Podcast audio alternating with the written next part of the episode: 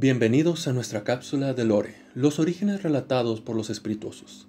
En este capítulo hablaremos de Ulmo, el segundo Valar más poderoso del mundo de Arda, quien reside su poder en el mar. Si no están familiarizados con el Legendarium de Tolkien, probablemente algunos pasajes o personajes no lo sepan ubicar o reconocer. Pero en capítulos previos y posteriores los explicaremos a detalle, para que puedan comprender su participación con Ulmo. Después de la Ainur Lindale, la canción que entonaron los Ainur al principio de todo, Ilúvatar, el dios creador, se reunió con Ulmo para decirle que acompaña a Mangue, el Ainur más poderoso y el señor del viento, para que juntos combatieran cualquier mal venidero proveniente de Melkor, ya que Ilúvatar se dio cuenta de lo que hizo Melkor durante la canción. Y como Ulmo, en un futuro formaría parte de los Aratar, los Valar más poderosos de Arda, y sería nombrado como el Señor de las Aguas y el Rey del Mar, junto con Mangue, estarían dominando las nubes y el agua al momento de descender, lo que daría como resultado la lluvia que combatería el fuego causado por Melkor. Ulmo se sintió sumamente atraído por el agua cuando descendieron, pues era la materia que más le impresionó. Por ello, volvió cualquier cuerpo de agua a su hogar. Además, se decía que él era el Valar más instruido en la música. Por lo tanto, el sonido que se escucha cuando truenan las olas en las costas, el fluir de los ríos en las rocas, o las gotas cuando producen ondas, se cree que es Ulmo entonando una canción. Ulmo no fue partícipe de muchos de los consejos que hacían los Valar, porque no era de su agrado tocar la tierra, cuando ya se había sumergido en el mar.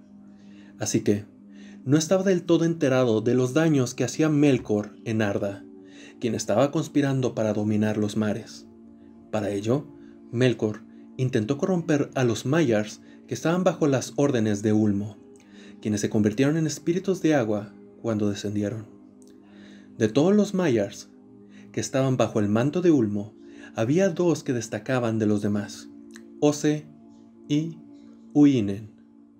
Por lo tanto, Melkor corrompió a Ose para su servicio, lo que desató tumultos y tempestades en los mares, hasta que con la meditación de Uinen pudo calmarse y recibió el perdón de Ulmo, que desde entonces Ose le fue fiel. Ulmo siempre se encontraba pasivo en los conflictos que había en la tierra firme, pero cuando llegaron los elfos al mundo, los primeros hijos de Ilúvatar, sintió necesidad de participar en su ayuda. En el Consejo de los Valar, la mayoría de ellos acordaron que los elfos deberían vivir con ellos en Valinor, pero Ulmo no estaba a favor de eso. Él quería que vivieran con libertad en la Tierra Media. Pero al final, tuvo que ceder a la opinión de sus hermanos, y de hecho, ayudó en el transporte de los elfos, ya que la manera más rápida de ir a Valinor debía ser por mar. Los elfos al principio no confiaban en el mar por lo inmenso que era, así que Ulmo desprendió un pedazo de tierra del continente para transportar a los elfos hasta Valinor, como una isla viviente. Esta isla sería llamada en un futuro como la isla de Valar.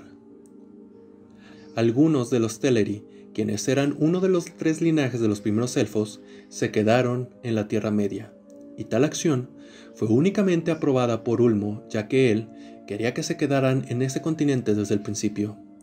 Sin embargo, años después, buena parte de los Teleri que se quedaron querían completar su viaje al oeste. Por ello, Ulmo mandó a su Mayar, Ose, para que les enseñara el arte de la construcción de los navíos, que les iban a ayudar a cruzar el mar. Pasó el tiempo, y después del levantamiento de los astros del sol y la luna, llegaron los hombres, los hijos de Ilúvatar que faltaban. Tras su despertar, los Valar los dejaron a su suerte, a excepción de Ulmo, quien los guió desde el principio a través de los ríos y las corrientes de agua. De hecho, los Valar no solo hicieron eso con los hombres, sino con cualquiera que viviera en Beleriand. Por los eventos sucedidos en la matanza de Aqualonde, donde la familia de los elfos, los Noldor, atacó a los Teleris en dicha ciudad. Por lo tanto, Ulmo era el único Valar que apoyaba a los residentes de la Tierra Media.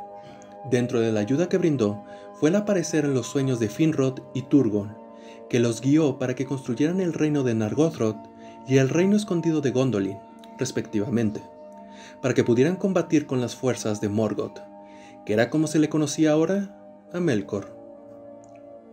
Por desgracia, Ulmo había previsto la destrucción de estos nuevos reinos, así que se le apareció a otros hombres y elfos para que puedan evitar la catástrofe, pero los actuales reyes no los escucharon, dando como resultado la destrucción de Nargothrond y la caída de Gondolin, que Morgoth aprovechó para expandir su sombra. Antes de la destrucción de Nargothrond y Gondolin, los hombres y elfos habían mandado navíos a Valinor para pedir el apoyo de los Valar, pero estos jamás fueron respondidos. Y después de su destrucción, Ulmo fue el que pidió ayuda a sus hermanos. Sin embargo, el resultado fue igual. No fue hasta que sucedió el evento conocido como la Tercera Matanza de Hermanos cuando ellos respondieron. Por desgracia, tuvo que pasar esta catástrofe donde los hijos de Feanor, quienes juraron recuperar los Silmarils y vengar la muerte de Fingüe, el padre de Feanor, quienes provocaron una masacre en el momento que exigían el único Silmaril que no tenía Morgoth, aquel que Beren y Lúthien robaron. Elwing, nieta de Beren y Lúthien, se arrojó al mar con el Silmaril para escapar de la masacre, y Ulmo la salvó al convertirla en un ave blanca. Elwing voló hasta la embarcación de su marido, Earendil, un medio elfo, y juntos navegaron a Valinor con el Silmaril con ellos. Earendil les rogó a los Valar por su ayuda, en nombre de los dos linajes, ya que su padre era un hombre y su madre una elfa.